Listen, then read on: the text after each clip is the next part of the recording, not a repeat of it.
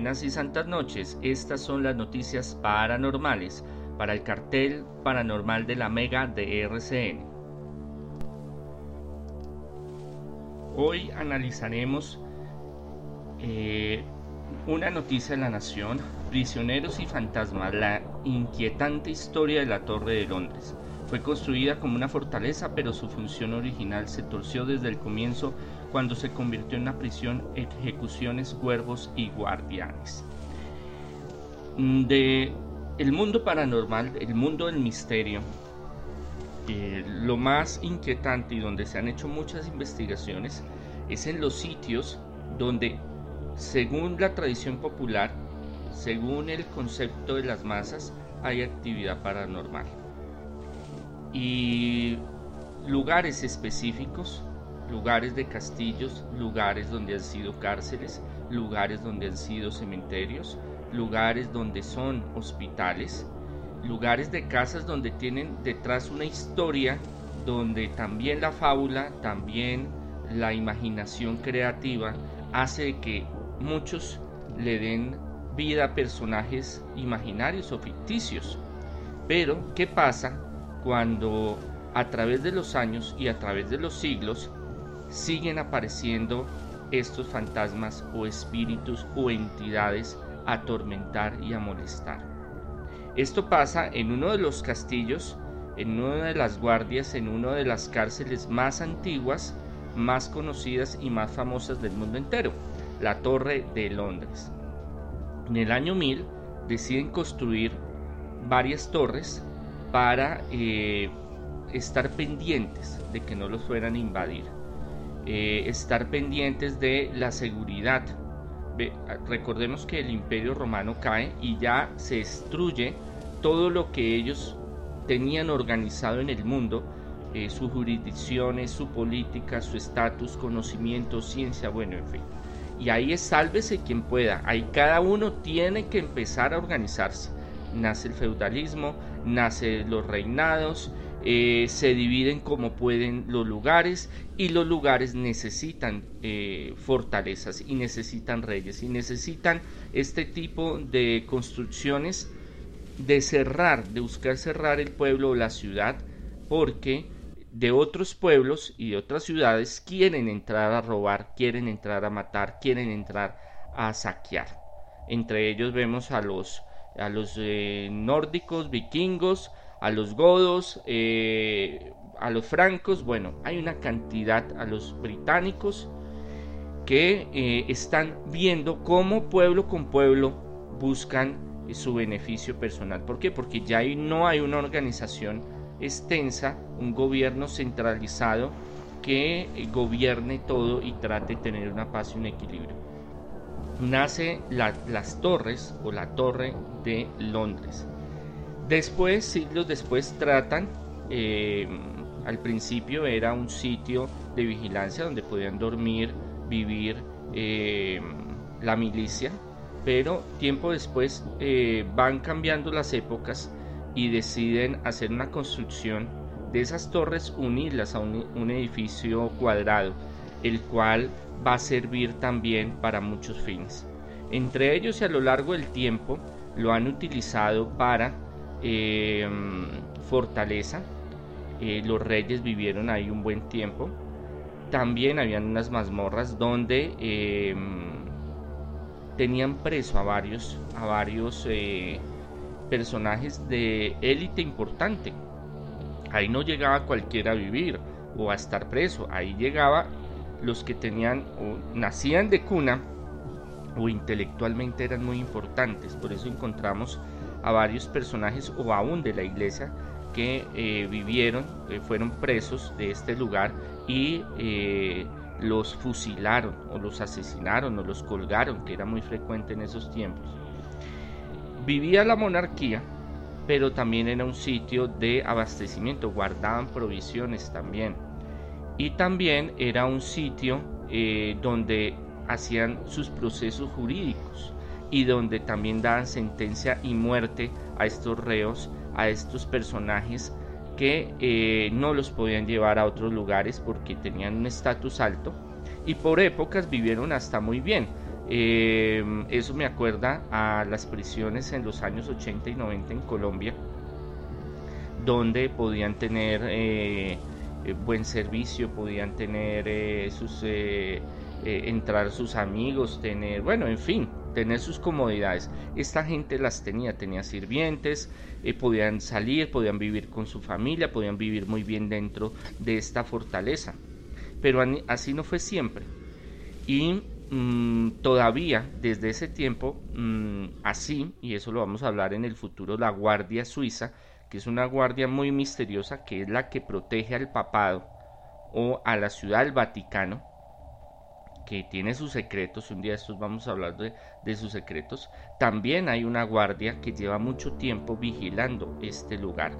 Y ellos mismos comentan y cuentan, y varias personas que se han quedado en esta torre, en este edificio, en este palacio, porque se convirtió en un palacio después de los años, que ven figuras y unas figuras bien, bien, bien eh, curiosas. Unas figuras, unos seres, unos espíritus que se manifiestan y que realmente nos pone a pensar y a dudar, ¿será que estos sitios sí guardan entidades y espíritus? En este lugar es muy importante eh, recordar quién vivió ahí, uno de los que tanto vivieron ahí, que fue Enrique VIII. Si ustedes de pronto vieron en el bachillerato la separación de la iglesia anglosajona o anglicana del Vaticano, del, del Papa, el papado, eh, y la separación de Inglaterra con, con Roma, este personaje es central en eso. Un católico supremamente piadoso y fundamentalista, tenía sus problemas psicológicos según los especialistas modernos. Era obsesivo, compulsivo, eh, tenía, sufría psicosis. Mejor dicho, una belleza como muchos otros reyes de ese tiempo. Eh, era solo que dijera, vive, muere, córtele la cabeza, desaparezca y nadie decía nada. Tanto así de que él eh, quería, por cuestión económica, política y también por hijos, separarse, repudiar a su mujer que ya lleva 20 años de casados, pero obviamente políticamente, económicamente, es, no era admisible para el Vaticano.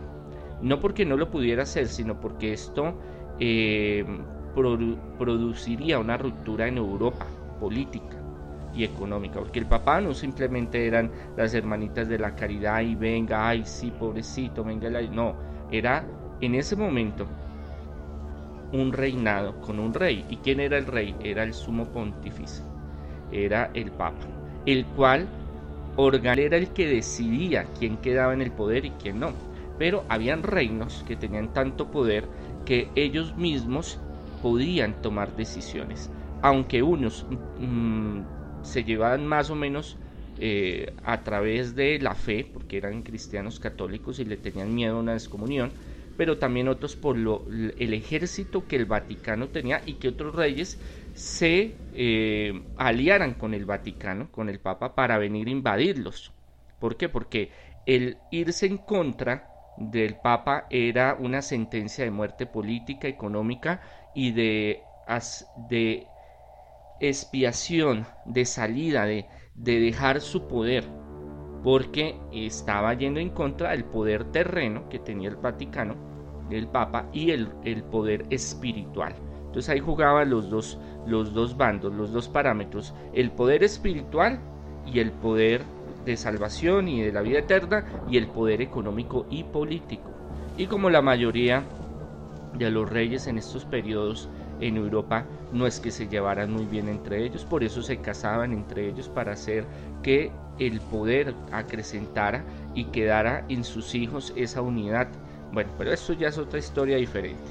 Entonces este personaje, Enrique VIII, decide, no, yo me, yo me retiro y así me toque abrir mi iglesia, mm, cojo a los obispos, al arzobispo de Canterbury y eh, lo separo de la iglesia romana yo hago mi rancho aparte. Como en la antigüedad se dieron varios sismas, como el sisma de Oriente y Occidente entre la iglesia romana y la iglesia ortodoxa oriental, y la iglesia copta y la eh, de Armenia, bueno, en fin. El hecho es que el tipo listo la logró, haciéndoles corta la historia, el, rey Enrique VIII eh, se casó varias veces y entre ellas pues una que es muy muy eh, y recomiendo todos los documentales y películas de Ana Bolena que es bien interesante eh, decide después ve encuentra que hay un complot para acabarlo o bueno eso es lo que él dice que ella lo traicionó que, que patati que patata que la coge la mete allá en las mazmorras de la fortaleza y después la decapita. Pero el espíritu de Ana Bolena sigue apareciéndose. Eso es lo que dicen varias personas que, han vivido, que se han quedado y por varias épocas. Hay varios registros donde ella aparece con su cabeza en o la figura de su cabeza en los brazos caminando por, la, por estos lugares. Y así también como lo que sucedió siglos atrás con eh, lo que es el, el en ese eh, asesinato de Eduardo y Ricardo, dos niños de 12 y 11 años, que su tío, eh, desalmado por quedarse con el, el poder, lo recibe allá y le dice que sí, que venga, que yo los voy a cuidar, que cuentan con su tío, que para las que sea, que yo los voy a cuidar.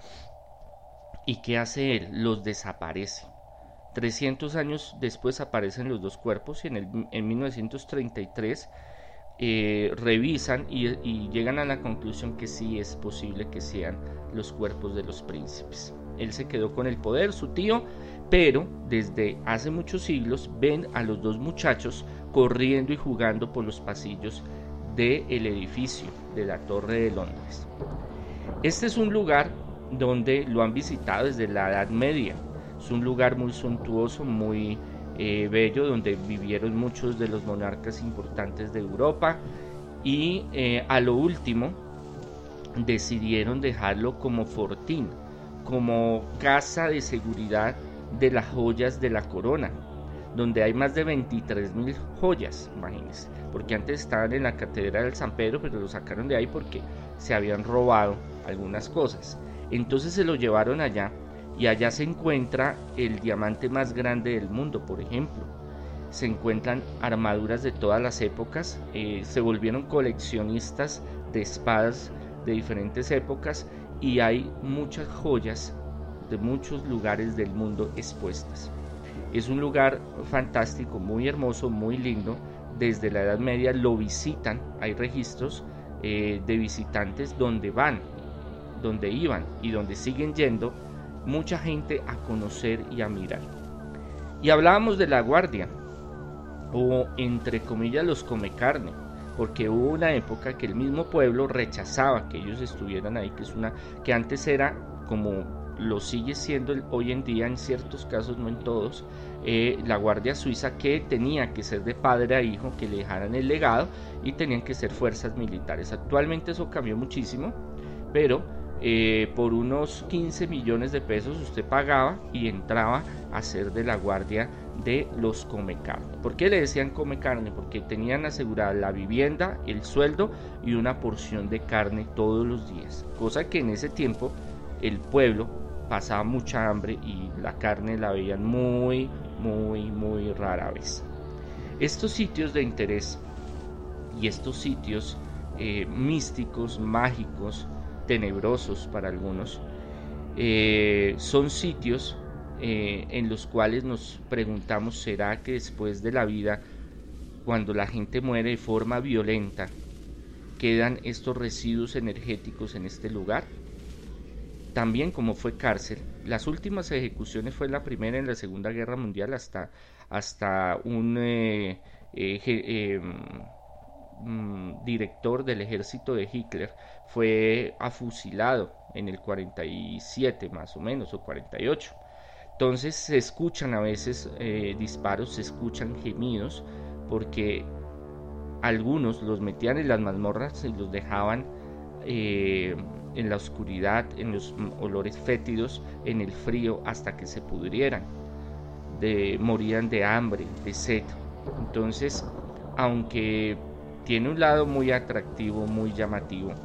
Siempre han escuchado y siempre han, hay varias investigaciones paranormales modernas que han hecho en la Torre de Londres, donde sí se han captado psicofonías, donde han sacado videos, fotos de actividad paranormal.